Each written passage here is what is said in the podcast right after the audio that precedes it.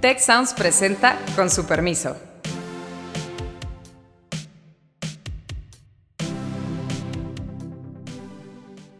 Con su permiso, el día de hoy queremos aprovechar que la próxima semana abre el Aeropuerto Internacional Felipe Ángeles, también conocido como Santa Lucía, y pues vaya, vamos a platicar las implicaciones económicas, logísticas de un proyecto que, que es uno de los emblemas para esta administración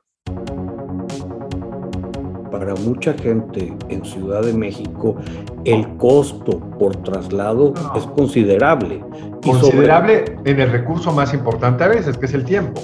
Va a trascender a la historia como la oportunidad perdida de hacer un gran aeropuerto para la Ciudad de México.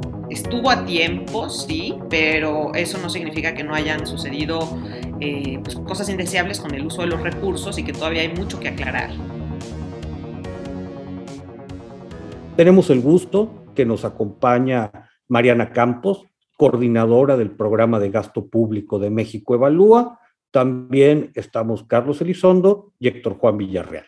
Les mandamos saludos a Alejandro Poiré y por supuesto a Beata Boina.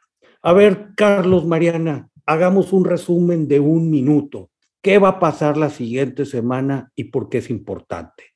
Mariana. Bueno, la próxima semana se inaugura el aeropuerto Felipe Ángeles. Es un aeropuerto que hemos eh, de alguna manera escuchado en los últimos años. Ha sido muy anunciado por el presidente de la República, porque recordemos que eh, había otro aeropuerto que estaba en construcción en Texcoco y que fue cancelado eh, por la construcción de este aeropuerto. ¿no? Es decir, el, presidente consideró que este iba a ser una mejor opción en, todos los sentidos y entonces decidió eh, cancelar la obra de Texcoco y lanzarse con esta obra eh, del aeropuerto Felipe Ángeles que se está construyendo, bueno, se terminó de construir en eh, donde estaban las instalaciones militares. Entonces, seguirá siendo un aeropuerto militar, pero también coexistirá con esta, digamos, nueva iniciativa de que sea también un aeropuerto turístico. Es importante mencionar que va a coexistir con el aeropuerto actual Benito Juárez. O sea, tendremos dos aeropuertos eh, funcionando y yo hasta ahí lo dejo, pero ya explicaremos eh, cuáles son las vicisitudes de estos dos aeropuertos funcionando al mismo tiempo. Héctor, mira, para mí lo más... Ya vas a volar por Santa Lucía, cuéntanos, cuéntanos. No, yo no espero que tener esa oportunidad, pero no pienso ir a Caracas pronto. Pero me parece que lo más interesante desde el punto de vista de política pública es el estilo personal de gobernar. Es decir, el presidente canceló un aeropuerto avanzado que había sido el resultado de muchos estudios que terminaron con la conclusión de que el mejor aeropuerto para resolver el problema de aeronavegación óptima de la Ciudad de México es, debía estar en Texcoco y el actual aeropuerto ser cancelado, para sin darnos estudio alguno, creer, como decía Mariana, que era mejor la otra opción, pero no sabemos por qué creyó que era mejor opción, porque no hay un solo estudio. Y arrancaron este aeropuerto sin saber cómo iba a ser la aeronavegación de la zona, sin tener claro cuáles iban a ser los accesos, sin tener claro eh, ni siquiera si tenían todas las tierras, pero sí, el presidente tiene una capacidad de hacer las cosas, que ahí va a estar este lunes 21 de marzo la inauguración del aeropuerto con unos cuantos vuelos,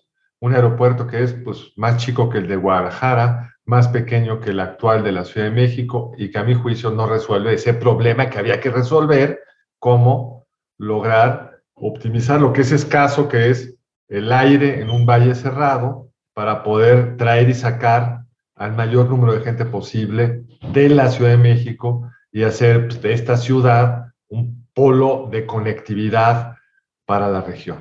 Que por cierto, una de las cosas que a mí me llama la atención es que también le están apostando a volver a vigorizar Toluca.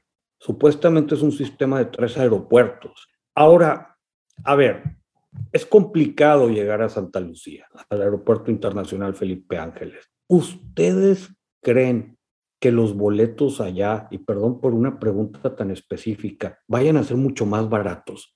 Pues yo, yo no vería por qué tendrían que ser más baratos.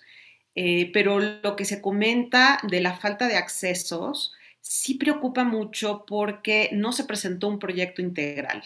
O sea, el aeropuerto es un organismo, cualquier aeropuerto es un organismo altamente demandante de capital humano y de muchos insumos. Entonces, los accesos hacia el aeropuerto eh, no solamente evidentemente de los viajeros, sino también de todos los proveedores y las personas que van a trabajar en esa zona, es súper importante.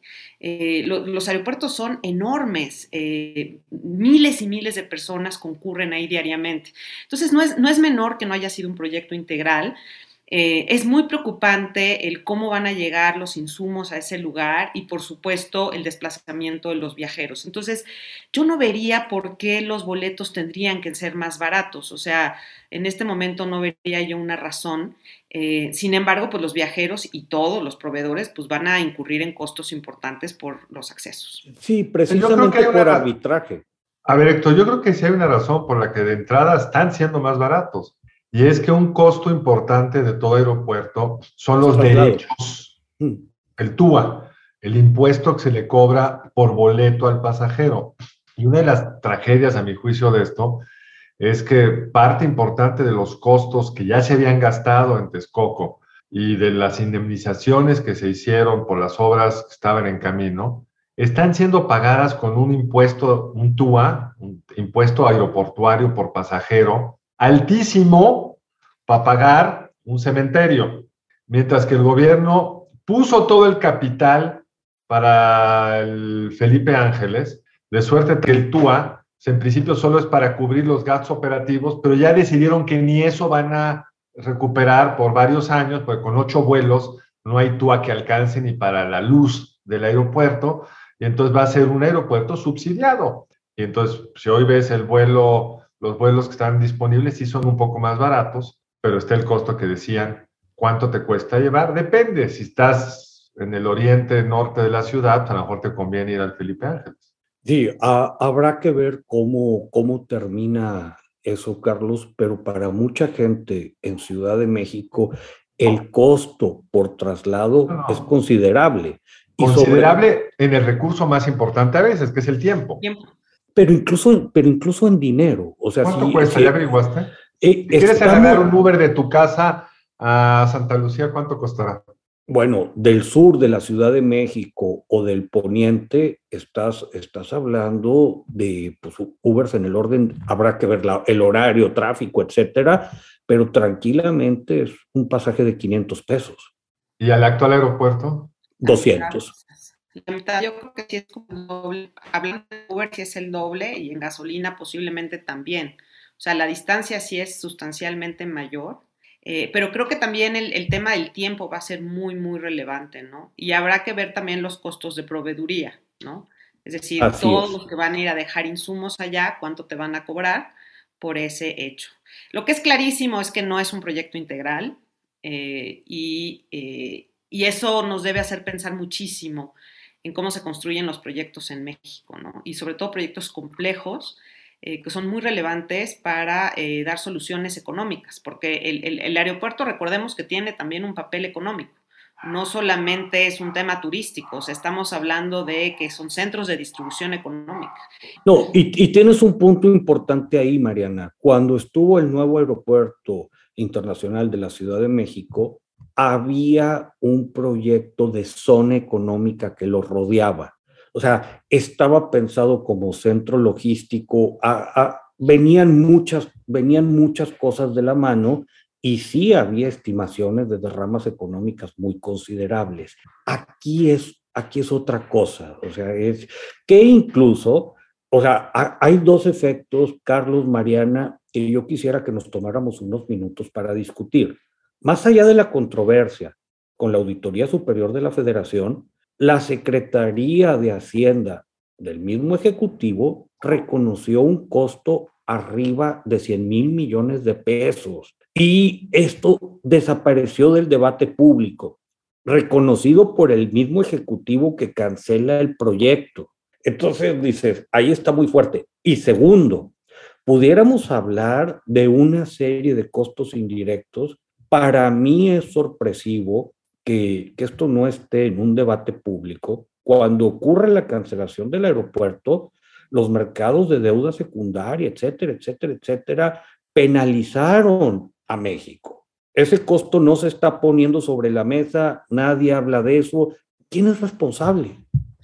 Totalmente, o sea, yo creo que en el debate habían distintos costos que considerar y los contables son por mucho eh, insuficientes para considerar una decisión, ¿no? Es decir, tenemos costos eh, de oportunidad, como por ejemplo el hecho de que no se desarrolle esa zona tan pobre de la ciudad, que tiene muy poca inversión pública y privada, eh, los costos que tú estás comentando, ¿no? Unas externalidades que se, genera, se generaron en el mercado de endeudamiento. O sea, entonces son una multitud de costos que me parece que salir a decir, bueno, el costo de cerrar contratos, ¿no? Y los costos contables más directos, pues bueno, no es para nada lo único que se tenía que considerar.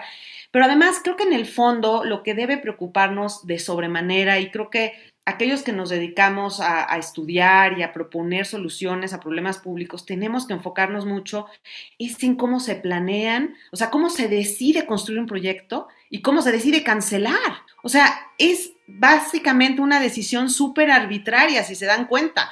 O sea, se empiezan a construir los proyectos sin los planes adecuados, o sea, creo que nos lo deja clarísimo este proyecto Felipe Ángeles, pero por otro lado también un presidente llega y decide que ese proyecto, no, el, el de Texcoco, no se debe seguir construyendo. Pero Mariana, pero te voy a interrumpir ahí, porque el de Texcoco sí se hizo con un plan. Se hizo con un plan, sin duda, mucho mejor que el de Felipe Ángeles, pero, sí, tenía, sí tenía sus problemas, ¿no? Como muchos todo proyecto tiene problemas, pero no es comparable. No, no es comparable. Texcoco llevó seis años de planeación con el gobierno de Calderón, tenían todas las tierras, los derechos de agua, los programas maestros, el plan de aeronavegación, etcétera, etcétera. El proyecto de Calderón implicaba licitar el aeropuerto a un grupo internacional aeroportuario que luego lo construiría, era una forma de hacerlo. Peña optó por otra, construirlo el gobierno federal, pero hizo un concurso para qué proyecto arquitectónico. Por supuesto, había fallas, Sí, nada que ver con esto, porque como lo pones parecería como, que son, como, la barra perimetral dejaron mucho que desear, pero no, no, hay errores, Mariana, por supuesto, pero creo que conviene decir que las diferencias son fundamentales. Y monumentales. El Felipe Ángeles se arrancó sin tener las tierras completas, sin tener el plan de aeronavegación, sin, tener, ningún idea del costo. Sin idea del costo. Carlos, acuérdate del problema entre pista y cerro en el Felipe Ángeles, que, se, que sería gracioso si no es porque no es gracioso. O sea, estás hablando de, pues, de riesgo de, de accidentes. No, y el espacio aéreo nunca se ha resuelto. A ver, vamos a inaugurar un aeropuerto que el espacio aéreo no está resuelto. O sea, porque cuando hablamos de saturación creemos que es a nivel físico en las pistas y la realidad es que es lo más importante es en el aire. Entonces, este proyecto Felipe Ángeles supone que tenemos un semáforo aéreo, o sea, no pueden aterrizar al mismo tiempo de manera simultánea en Benito Juárez y en Felipe Ángeles. Es como si hubiera un semáforo, ¿no? Como los vemos en las avenidas. Oye, va a aterrizar alguien en Benito Juárez, frénate Felipe Ángeles, ¿no? Entonces imagínate el nivel de ineficiencia, ¿no? Es, es casi virtual realmente este, lo que es, perdón, es marginal lo que agrega este, este eh, aeropuerto. Realmente no nos resuelve el problema, que eso yo creo que ahí es donde tenemos que poner el dedo. Absolutamente, Mariana, no lo resuelve y lo complica, porque por lo menos antes todos aterrizaban en el mismo lugar, o sea, en Ciudad de México, y no nos olvidemos que lo más importante de un aeropuerto es la conectividad. Tú quieres llegar de París para tener ocho opciones de ir a Puerto Vallarta, no quieres ir de un aeropuerto a otro, entonces la ganancia en volumen es marginal, pero vas a fragmentar la operación aeroportuaria y eso es pésimo. Bueno, y, el, riesgo que implica. Más el riesgo. Y el de Texcoco permitía aterrizajes simultáneos en ese aeropuerto. Y yo quiero introducir otro tema que a mí me parece incomprensible que no hayan dejado pasar. Texcoco tenía un beneficio para la Ciudad de México, para su parte oriente, que no hemos discutido, que es qué hacer con el actual aeropuerto de la Ciudad por supuesto, de México. Por supuesto. Que podría transformar, sería la obra de transformación de una ciudad probablemente más importante en la historia de, por lo menos del mundo, ¿eh? Posiblemente del mundo. O del mundo, porque ahí tienes en la zona más pobre de la Ciudad de México un terreno gigantesco, es del tamaño de ciudad universitaria, para poder hacer lo que quieras porque en esta administración gobierno federal, que es el dueño del predio, y gobierno de la ciudad, que es el que regula el uso de los predios, son amiguitos, son la misma gente, son el mismo grupo. Hoy estaríamos discutiendo la transformación. Yo, yo quiero complementar lo que estás diciendo, Carlos. Era, yo creo que no se ha terminado de valorar eso. La, Ciudad de México, para, para, que, para quien no la conozca, tiene un problema de conectividad muy fuerte entre el poniente y el oriente.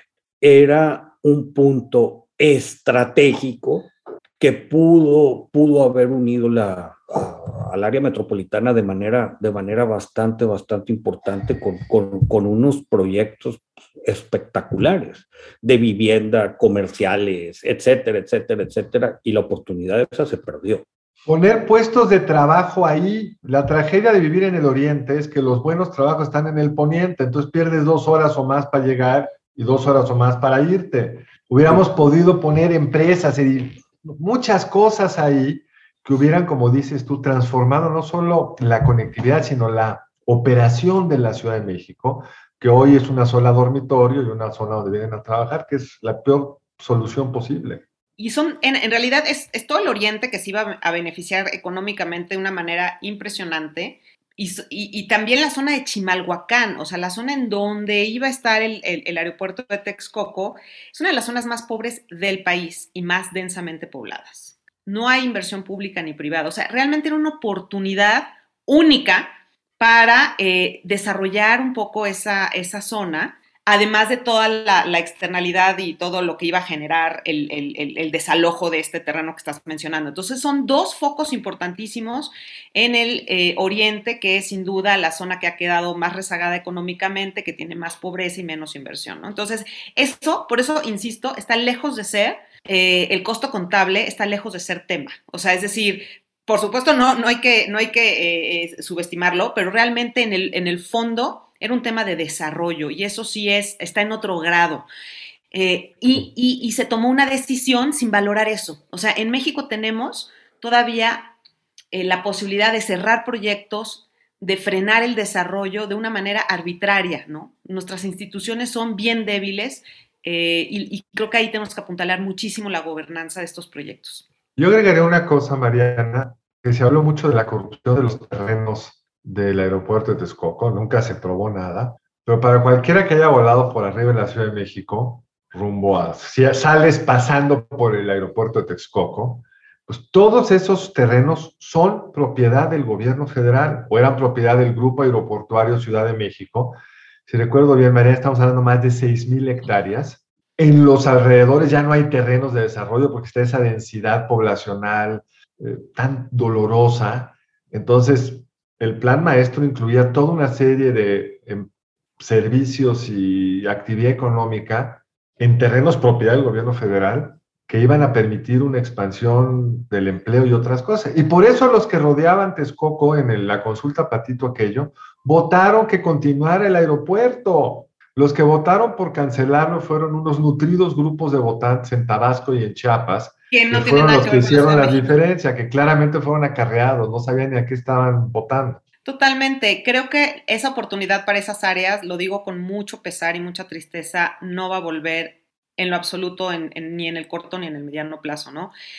Pero eh, nosotros, de hecho, eh, observamos el, el, el, aeropuerto, o sea, esa obra, eh, tuvimos mucha interacción con las autoridades. En un principio fuimos algo molestos porque observábamos contratos, señalábamos muchos, muchos aspectos que eran mejorables, pero fíjate que terminamos teniendo una mesa de trabajo con las autoridades, trabajando muy de la mano. O sea, yo nunca había visto un proyecto que se transparentara de la manera en la que se transparentó el proyecto nuevo, del nuevo aeropuerto de la Ciudad de México en Texcoco.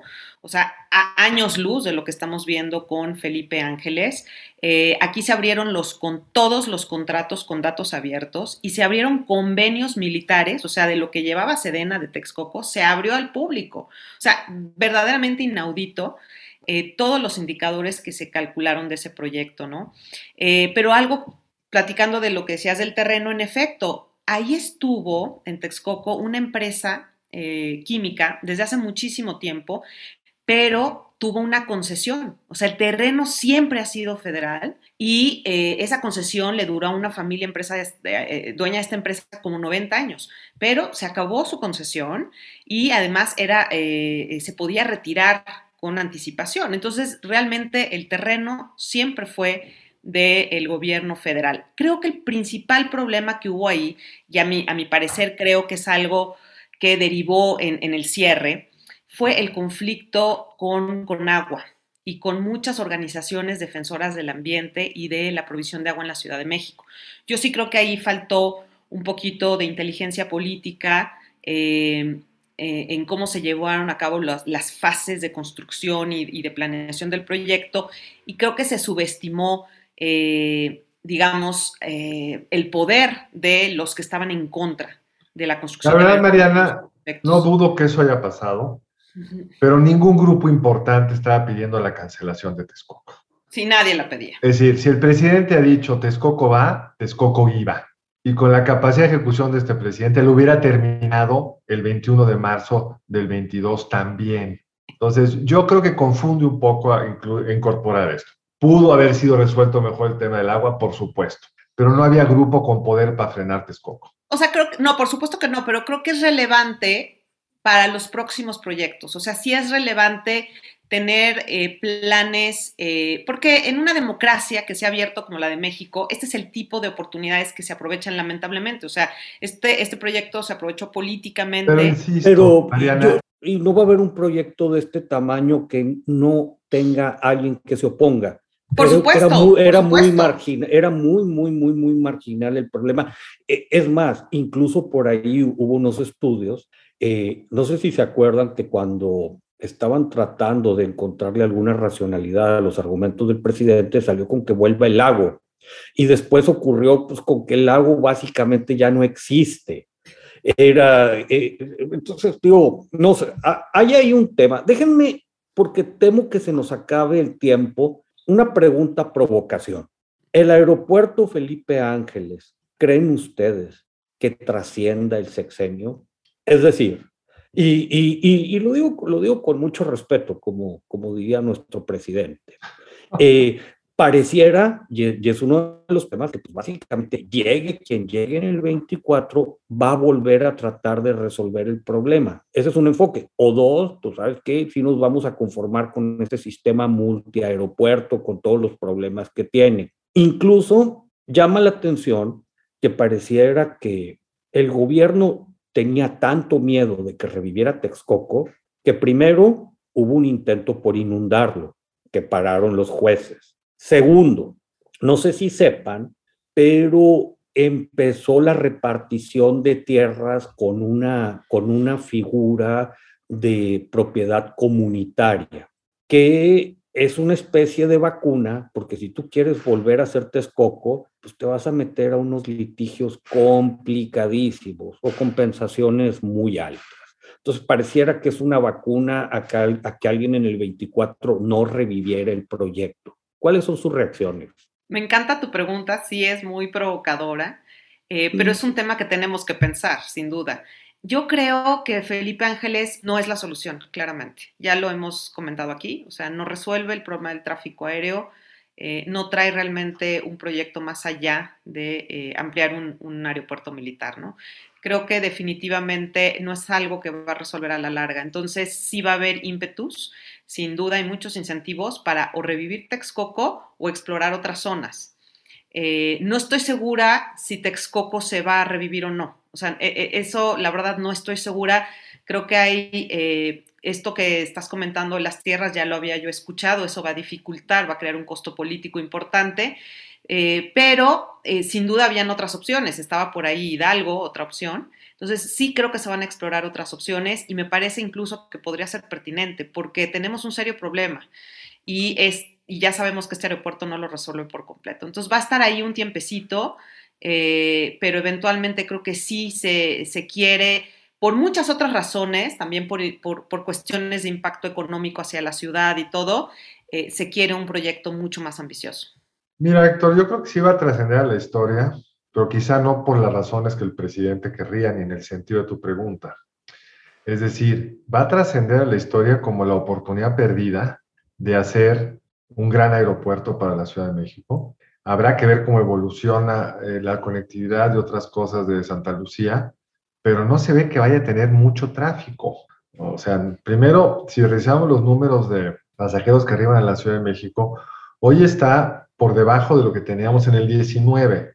Van a hacer un gran esfuerzo de obstaculizar la operación del aeropuerto de la Ciudad de México para que más se vayan a, a Santa Lucía, pero estamos hablando de algo bastante, creo que marginal, van a ser pocos vuelos, va a ser un aeropuerto, aunque resuelvan el tema de conectividad, lejano a la Ciudad de México. Estaba el otro tema que tú dices, Héctor, que compite con Toluca, no queda claro qué está pasando en Toluca, donde no aterriza hoy un solo vuelo comercial hasta donde sea, o muy poquititos. No, no, el aeropuerto sigue operando Toluca, ¿eh, Carlos.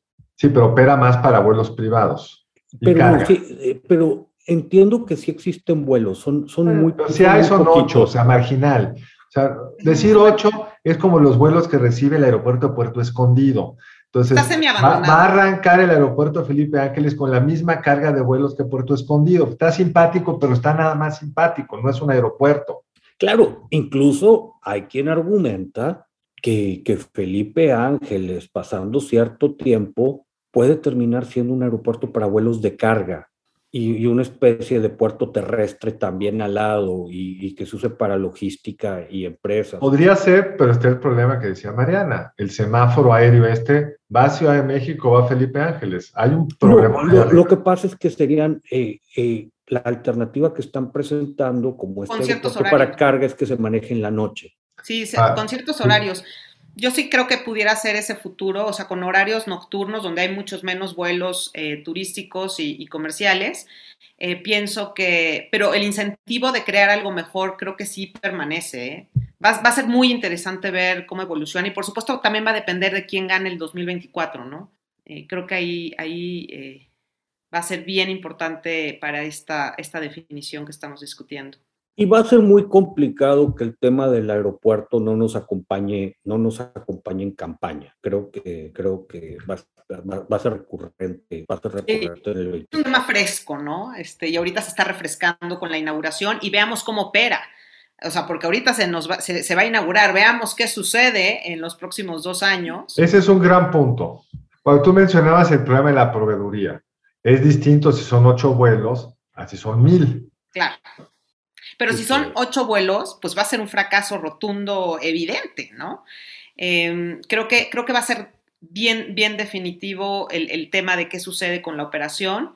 Em, a mí no me gustaría dejar de decir que este aeropuerto eh, se construyó con muchísima opacidad y eh, lo que sí es que eh, la Auditoría Superior de la Federación ha podido auditar bastante del aeropuerto y ha sacado muchas de las cosas que sucedían eh, o que suelen suceder en las obras de infraestructura de, nuestro gobierno federal y de nuestros gobiernos locales. Entonces, no porque se haya privado al público de conocer los detalles, ¿no? De cómo se ejecutó el presupuesto y todo esto y los contratos, pues dejamos de enterarnos porque la auditoría nos ha puesto ahí en la mesa muchos de los problemas que siempre vemos, o sea, hay faltan este, eh, dineros por comprobar, hay una total eh, opacidad y, temas señalados en el fideicomiso de Sedena para el aeropuerto. O sea, está pasó de todo lo que pasaba también en, todas las obras, ¿no? Eso es importante decirlo. No es que esta obra se construyó este, con, la honestidad eh,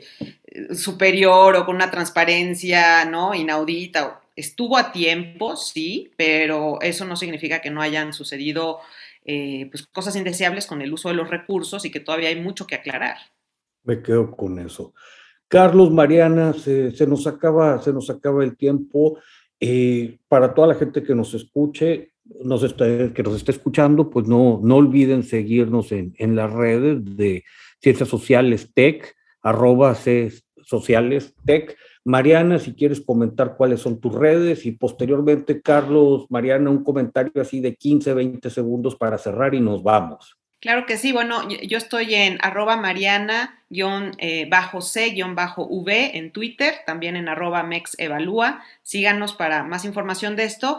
Y cerraría nada más diciendo que eh, algo que es urgente en este país es crear un verdadero sistema de inversión pública en infraestructura, sacar la agenda de infraestructura de la política, profesionalizar eh, a, los, a las estructuras que están encargadas de la planeación. Tener planeación a 15, 20, 30 años, no superamos la planeación a 5 años, necesitamos superarla y yo creo que con eso vamos a cambiar muchísimo el perfil de nuestros proyectos para que realmente sean útiles para el desarrollo de México. Muy bien. Carlos.